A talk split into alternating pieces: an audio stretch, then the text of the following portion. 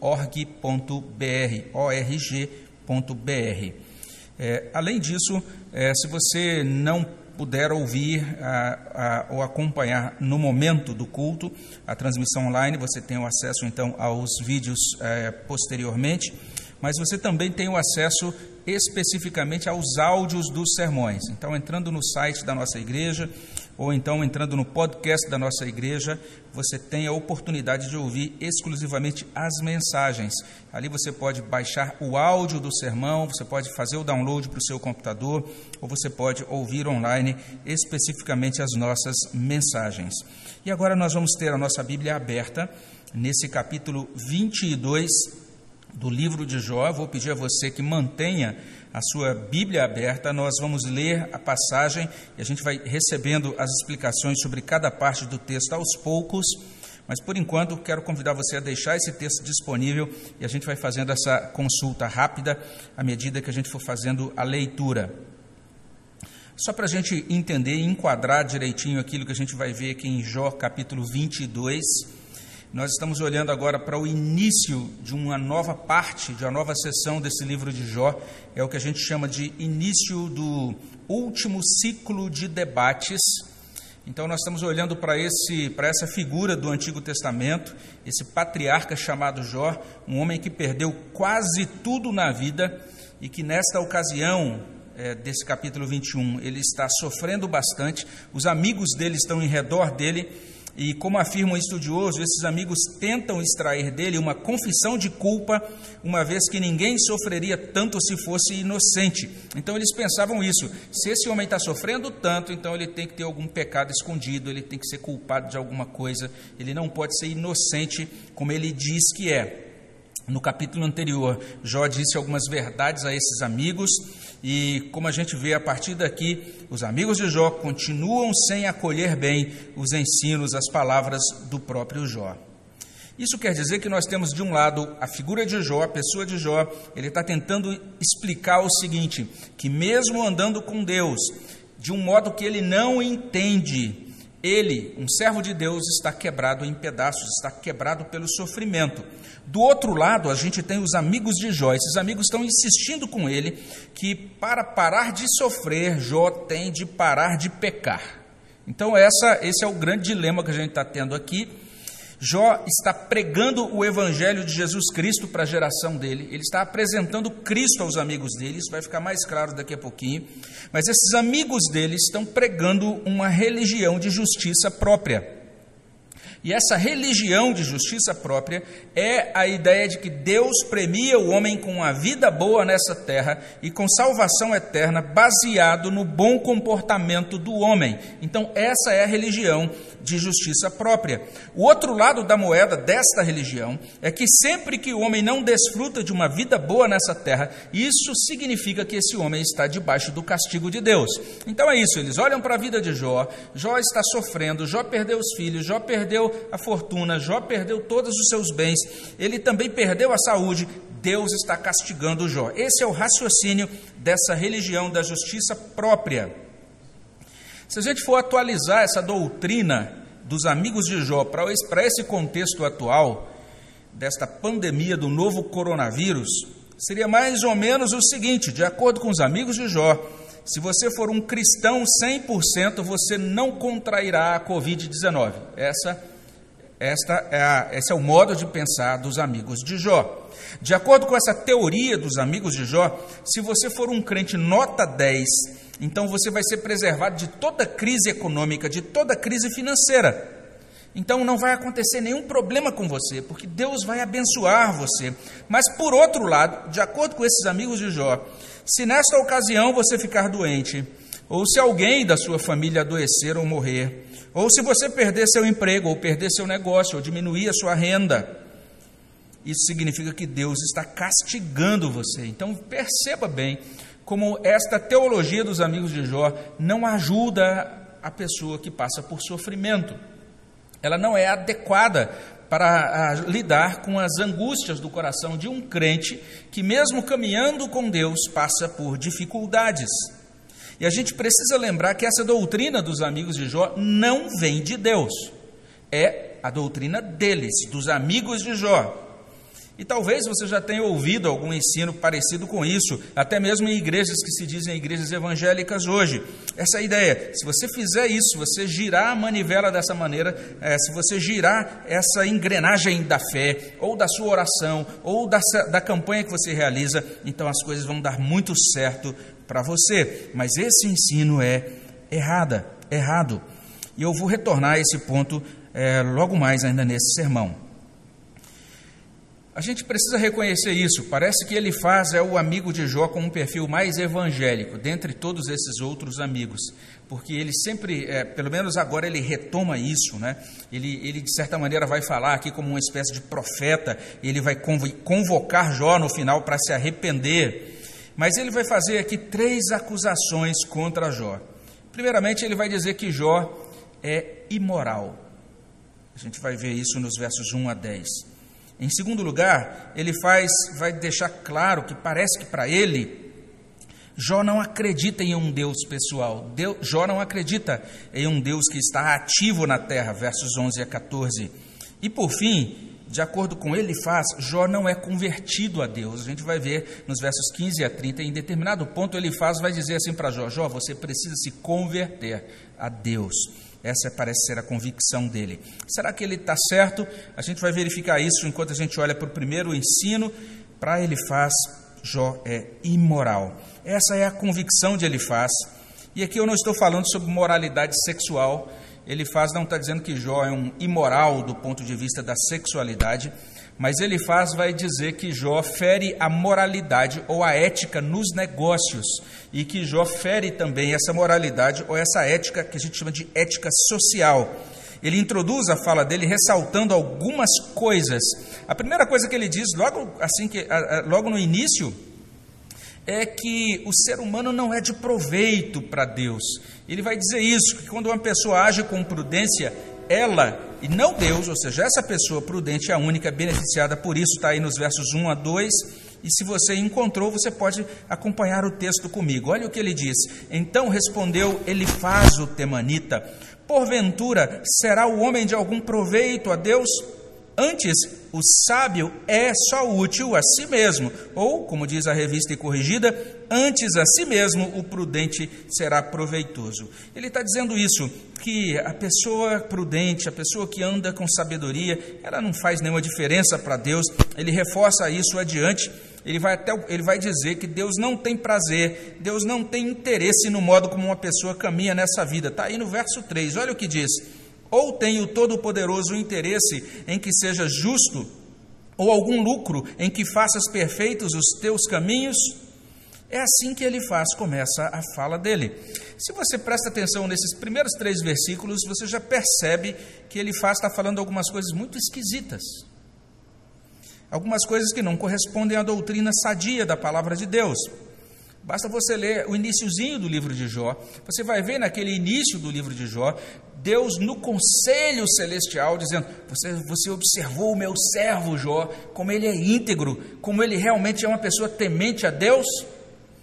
Jó, Deus tem um grande interesse na pessoa de Jó. E Deus demonstra grande alegria na pessoa de Jó. Isso é demonstrado lá em capítulo 1, versos 6 a 12, ou capítulo 2, de 1 a 6. Deus tem interesse naquilo que acontece com as pessoas, Deus tem prazer na obediência de Jó, mas ele faz, começa dizendo isso. Você acha que o Todo-Poderoso tem interesse nas pessoas? As pessoas são de proveito para ele? Então ele faz, diz algumas coisas aqui no início do discurso dele, que, como a gente vai ver adiante, contradizem inclusive o que ele vai dizer mais no final do mesmo discurso. A gente não entende porque ele faz está dizendo essas coisas, Talvez ele esteja achando que Jó está sendo orgulhoso, ele precisa dizer: Jó, Deus não se importa tanto com a sua vida assim como você diz. É difícil a gente decifrar essa psicologia de ele faz aqui, mas uma coisa, porém, fica muito certa: ele faz, acredita que Deus está castigando Jó. Ele faz uso até de um pouco de sarcasmo. É como se ele dissesse: será que Jó está sendo castigado porque ele teme a Deus? Verso 4: ou te repreende pelo teu temor de Deus, ou entra contra ti em juízo.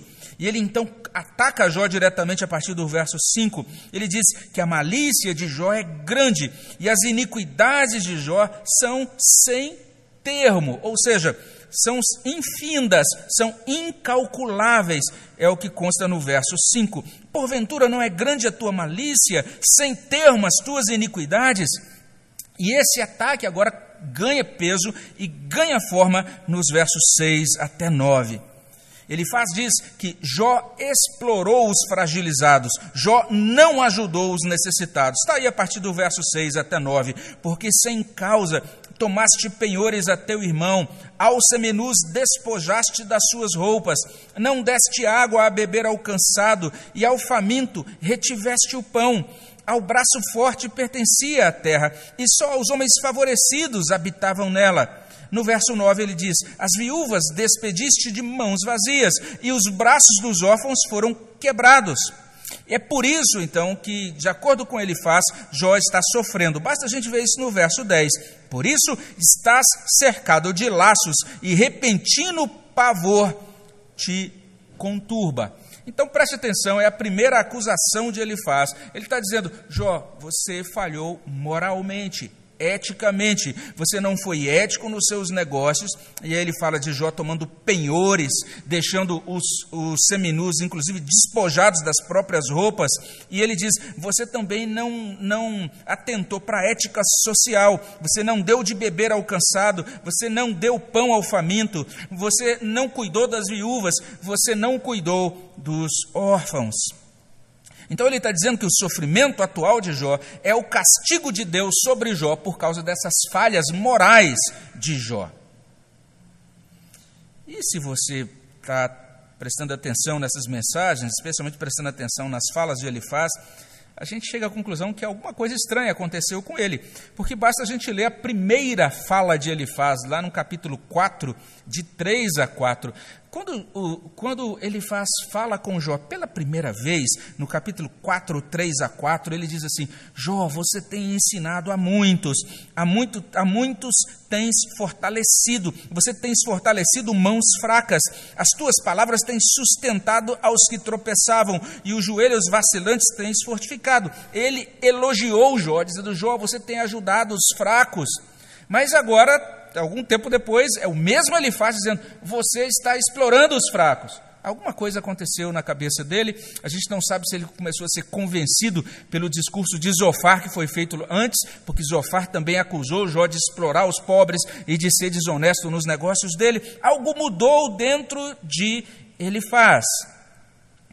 E tem um servo de Deus que estuda esse texto, e eu concordo com ele, ele diz assim: ele faz, começa a inventar crimes para justificar, do seu ponto de vista, os castigos extremos que Jó recebeu. Então, esta é a primeira acusação. Jó, ele falha na ética, na moralidade é, nos negócios, na ética também social.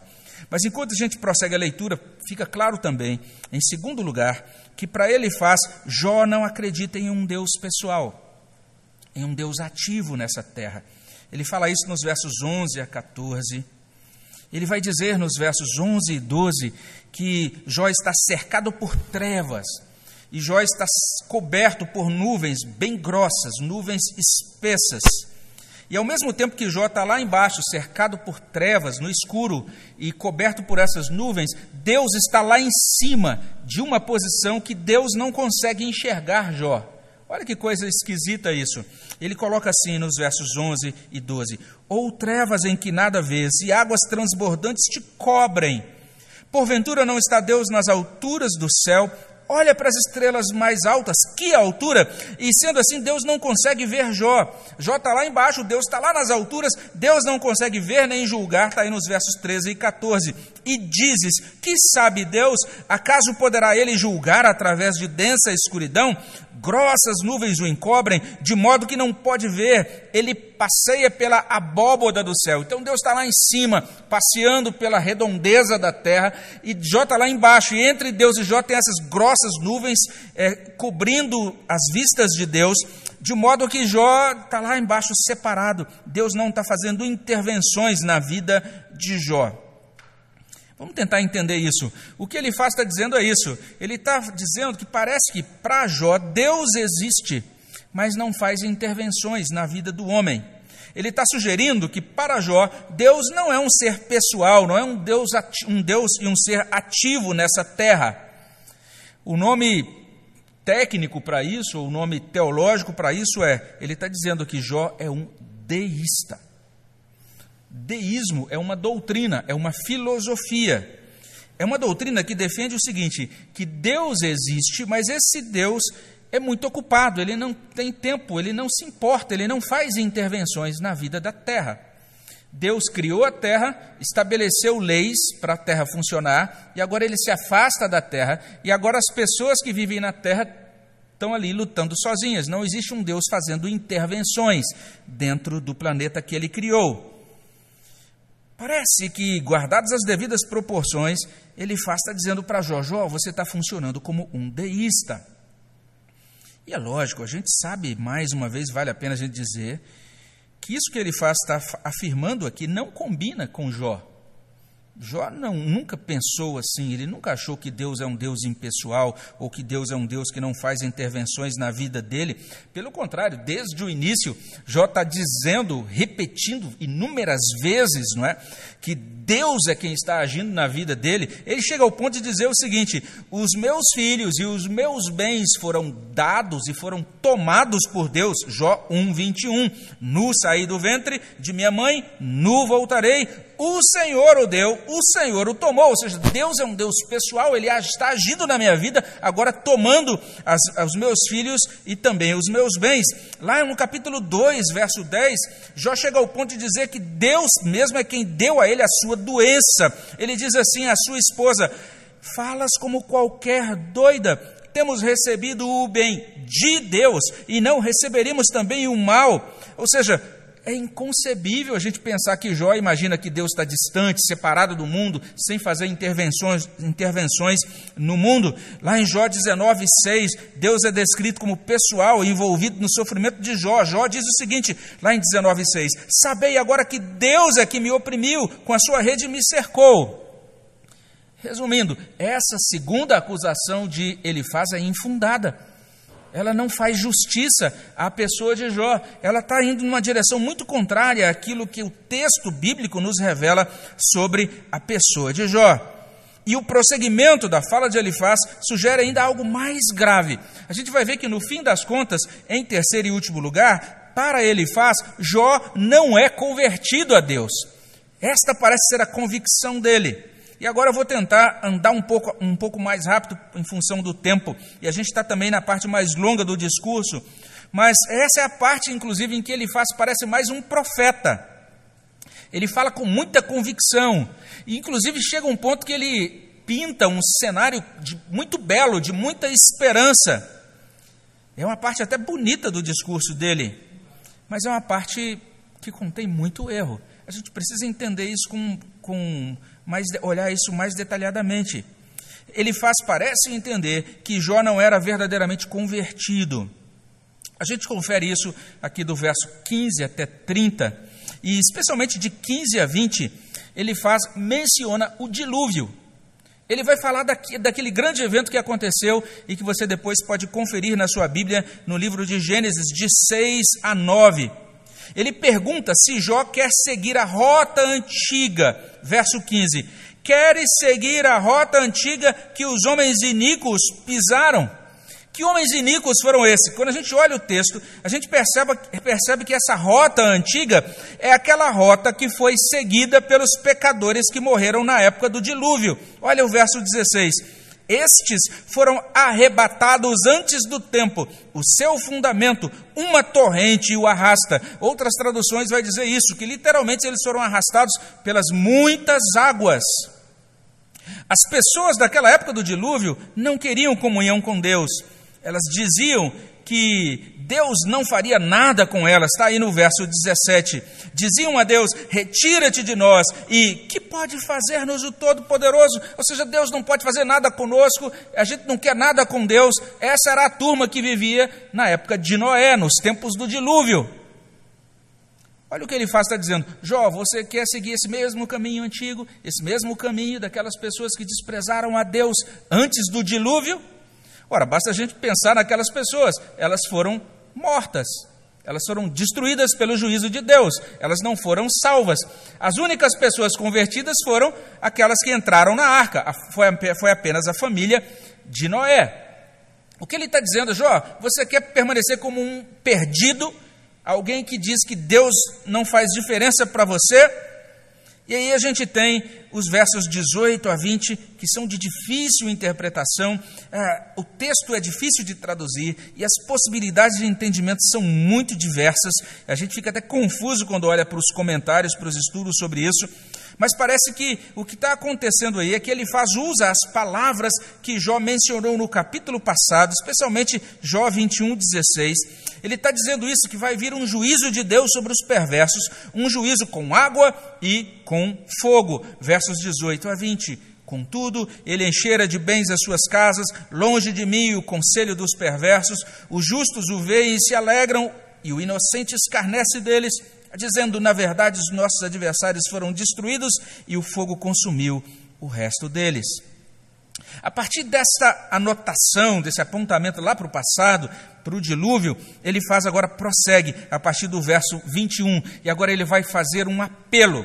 Ele vai chamar Jó para que Jó se aproxime de Deus. Ele vai dizer no verso 21 que Jó precisa se reconciliar com Deus. Olha o que ele diz: Reconcilia-te, pois, com ele, tem paz, assim te sobrevirá o bem. Reconcilia-te, pois, com ele.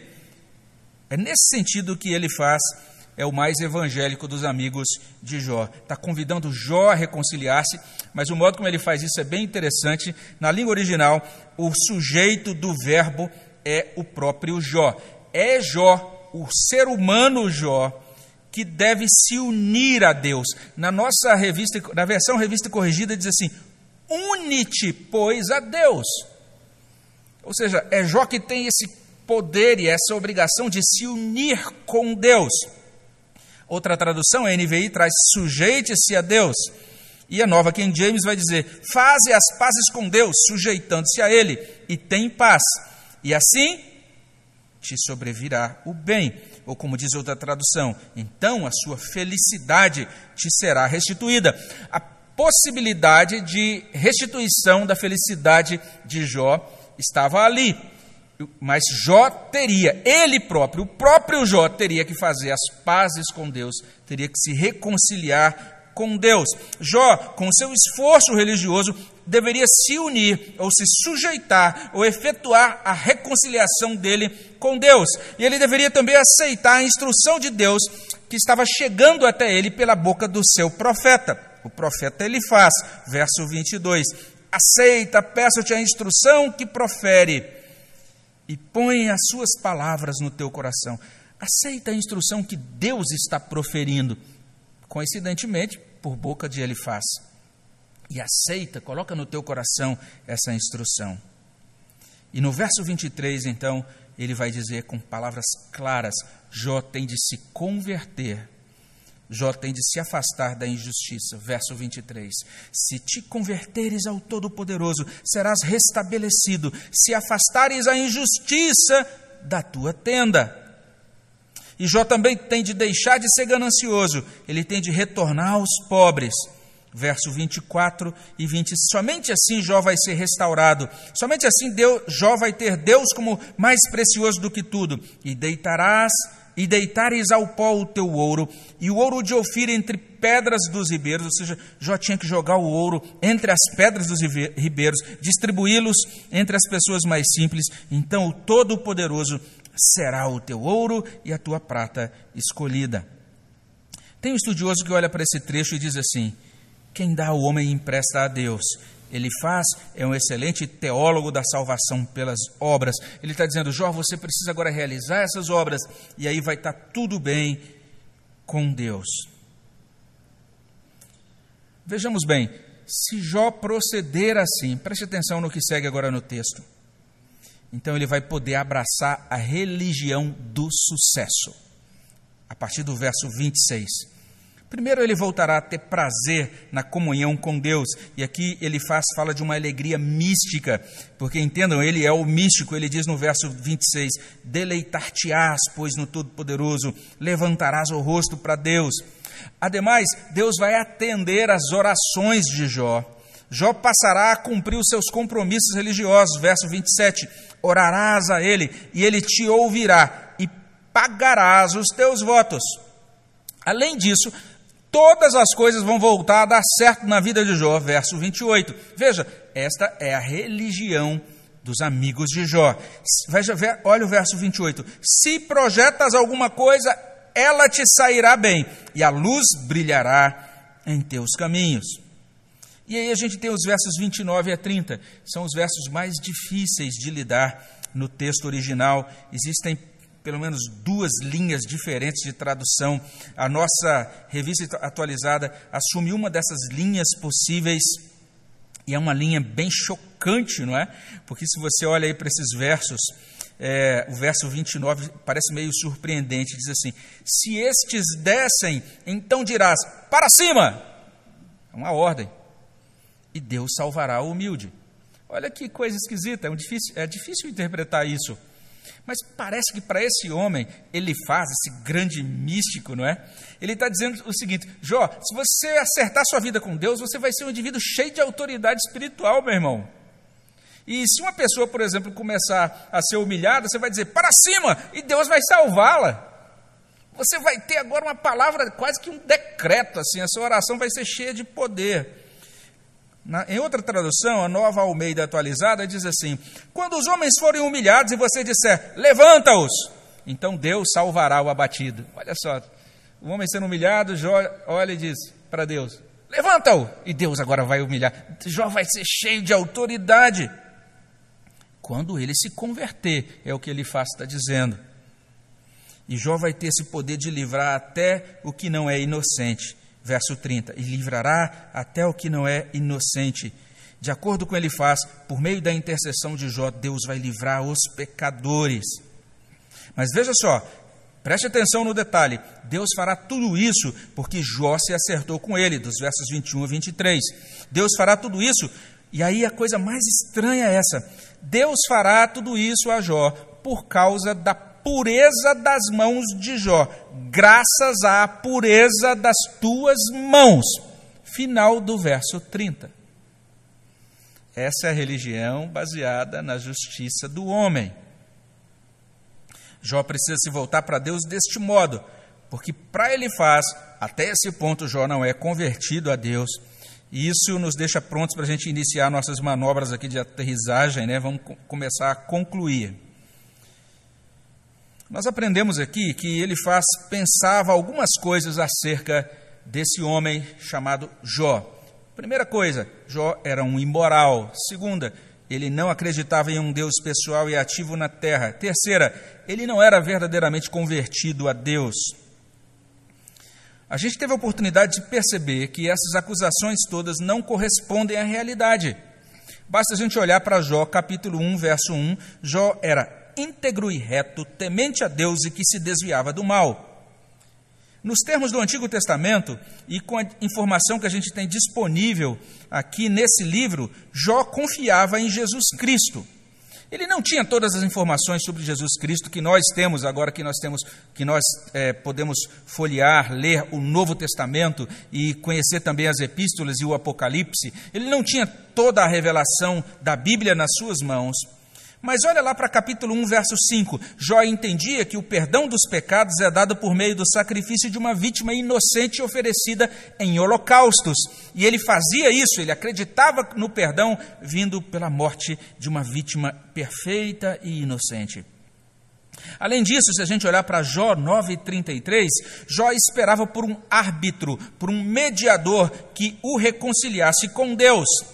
Se olharmos para Jó capítulo 13, 16 e 18, Jó acreditava que ele seria justificado pela fé e que Deus mesmo o salvaria. Se você olhar para Jó 14, 7 a 8, ou também olhando ali para o capítulo 14, de 13 até 16, Jó acreditava o seguinte: que quando ele morresse, Deus se lembraria dele, Deus teria saudades dele e Deus o chamaria de volta à vida. Se você olhar para capítulo 16, verso 19, Jó sabia que Deus era a sua testemunha e o seu advogado no céu. Se você olhar para o capítulo 19, de 25 a 27, Jó sabia que o redentor dele vive e que ele, Jó, seria ressuscitado no último dia. E como consta no capítulo 21, de 22 a 26, Jó admitia que ele não conseguia compreender por que é que Deus, na sua, na sua misteriosa sabedoria, às vezes concede uma vida boa nesta terra aos perversos e sofrimento aos crentes, mas isso não significa que Jó deixou de amar ou de servir a Deus. Então tem um servo de Deus que olha para esta passagem e diz assim: ele faz, acusa Jó de pecados que ele não cometeu e dá conselhos a Jó que não se aplicam a ele. Então, de certa maneira, ele faz está fazendo um papel de um profeta ou de um evangelista, mas de um mau profeta, de um mau evangelista. Estas acusações que ele faz são sem fundamento. Ele faz, está culpando, está chamando ao arrependimento um homem inocente ele demonstra que não deu atenção às palavras de Jó, ele não ouviu o que Jó disse com ouvidos espirituais. E isso abre espaço para algumas questões teológicas, para algumas ilustrações e para algumas aplicações. Primeira questão teológica. Tanto Satanás quanto os seres humanos não regenerados pelo Espírito Santo abraçam uma mesma religião é a religião da barganha, é a religião baseada em troca, é a religião mercantil. Esta religião, baseada em negociação ou troca, ela já é pregada por Satanás lá em Jó capítulo 1, de 9 a 11. Eu vou ler aqui na tradução da Nova Almeida atualizada, que diz assim: Será que Jó não tem razões para temer a Deus? Acaso não puseste uma cerca em volta dele, da família dele, de tudo que ele possui? Tu mesmo tens abençoado tudo o que ele faz, de modo que os seus rebanhos estão espalhados por toda a terra, mas estende a tua mão, fere tudo o que ele tem, e com certeza ele te amaldiçoará na tua face. O que chama a minha atenção é essa fala de Satanás. Com certeza ele te amaldiçoará na tua face. Esta é a tese de Satanás. Ele diz que nenhum ser humano consegue adorar a Deus sem receber, sem receber benefícios materiais em troca. No momento em que esses benefícios forem retirados de Jó, Jó vai amaldiçoar a Deus. Religião baseada em troca, religião de Satanás. Essa religião pode ser traduzida assim, resumida assim: a gente deve acreditar em Deus e servir a Deus para se dar bem nessa vida. Não sei se você já ouviu isso sendo pregado em algum lugar. A gente tem que ser evangélico para garantir uma vida boa. As coisas boas nessa vida são obtidas por nosso mérito próprio, por nosso esforço próprio, quando a gente gira essa engrenagem da religião e Deus, então, em recompensa, nos premia. Participe da campanha das tantas semanas disso e daquilo, e aí no final você vai obter o seu prêmio. Você rodou a engrenagem da religião. Esta religião, a religião de barganha de Satanás, enche os templos de devotos interesseiros. Pessoas que querem Deus para sofrer menos. Pessoas que querem Deus para resolver seus problemas imediatos. Pessoas que querem Deus para abençoar seus projetos. Pessoas que querem Deus para obter e assegurar sua saúde ou riqueza Resumindo, sua vida boa aqui nesta terra. Será que você já ouviu ou já viu essa religião interesseira nos dias de hoje? Religião baseada em troca, religião mercantil, religião de barganha com Deus. Essa é uma primeira questão teológica. A segunda questão teológica que decorre da primeira é esta: esta religião mercantil é também a religião do ser humano que ainda não foi regenerado pelo Espírito Santo. É a religião do homem natural. E por esse ângulo, ainda que essa religião baseada em barganha mencione muitas vezes o nome de Deus, ainda que ela seja cheia de cerimônias de religiosas, ela inicia e ela termina no próprio homem. De acordo com essa religião, é o homem que busca Deus, é o homem que roda a engrenagem da sua própria salvação, Ainda que Deus seja louvado nas cerimônias, no fim das contas, o homem é tido como o responsável pela sua própria elevação e redenção. Esta religião centrada no homem diz o seguinte: Deus providencia os meios e dá as oportunidades, mas cabe ao homem se redimir. Eu sei que já falei sobre isso na última pregação, mas a insistência nesse assunto é do próprio livro de Jó. O servo de Deus está pregando o evangelho, mas os inimigos de Deus estão insistindo em justiça própria. Isso combina muito bem com a pastoral do boletim deste domingo, escrita por nosso irmão Marcos Prisco. O nosso irmão Marcos diz isso: que o ser humano insiste em lutar contra a soberania de Deus. O tempo todo Jó está dizendo: olha o que Deus está fazendo. O tempo todo os amigos de Jó estão dizendo: olhe para o que você fez e para o que você tem de fazer. Olha a diferença entre a religião de Deus, olhe para o que Deus está fazendo, e para a religião dos homens, olha para o que o homem tem de fazer. Religião mercantil, religião baseada em troca, religião de justiça própria religião contrária à Bíblia, ao Evangelho, à palavra de Deus. Mas tem uma última questão teológica. E essa questão é, eu vou mencionar aqui, ela vai voltar a ser mencionada agora nos sermões seguintes. Uma pessoa só abandona a religião de Satanás, é a religião do homem, uma pessoa só entende e abraça a religião verdadeira, o Evangelho de Jesus Cristo, pela intervenção do Espírito Santo.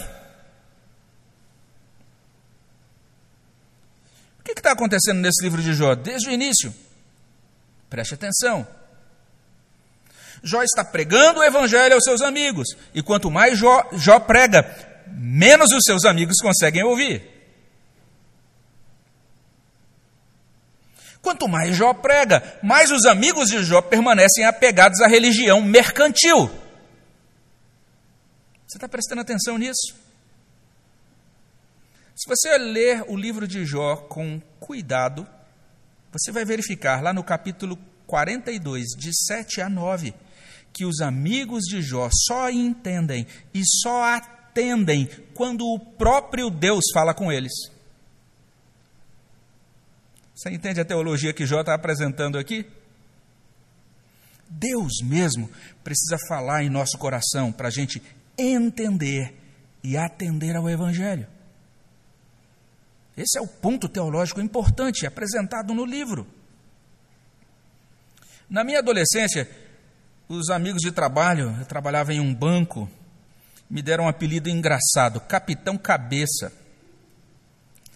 Eles diziam isso porque diziam: ah, você lê muito, o tempo todo você está lendo, está lendo, está lendo. Mas grande, o grande fato é o seguinte: que quanto mais eu lia, mais eu desprezava a Bíblia. Mais eu desprezava o cristianismo bíblico. Só para você ter uma ideia de algumas coisas que eu pensava naquela época, eu argumentava que Deus não é um ser pessoal. Deus, para mim, era uma energia. Eu acreditava que o pecado é uma mentira, e que a doença é uma mentira, e que tanto o Deus pessoal, pregado pelos hebreus, pelos apóstolos, quanto o diabo não existem. Tudo isso estava na minha cabeça, com 17 anos de idade, 17 para 18 anos. Eu dizia que no universo existe apenas energia, energia positiva e energia negativa e que cabe a nós nos encher de energia positiva e descarregar a energia negativa. É como se o homem fosse uma bateria. E cabe a nós cultivar essa elevação da mente e do espírito a fim de atingir a perfeição. Eu dizia naquela época que era muito necessário a gente respeitar um negócio chamado karma. Essa era a minha convicção. Eu não frequentava nenhuma religião oficialmente, mas eu lia muitas revistas sobre isso. E ao mesmo tempo que eu dizia isso, eu mergulhava em pecados da carne, porque também eu defendia naquela época que o nosso corpo é apenas uma embalagem. Então, pouco importa o que você faz com o corpo, porque vai haver uma reencarnação, uma transmigração. Pode ser que lá no futuro você não seja mais é, um, nem mesmo um ser humano, você pode é, voltar na próxima vida como uma salamandra, ou até como um mineral, até como uma pedra. Era assim que eu pensava entre os 17 e 19 anos de idade. Capitão Cabeça. Mas vamos ser sinceros, capitão cabeça de pudim. Até que um dia o Espírito Santo falou comigo.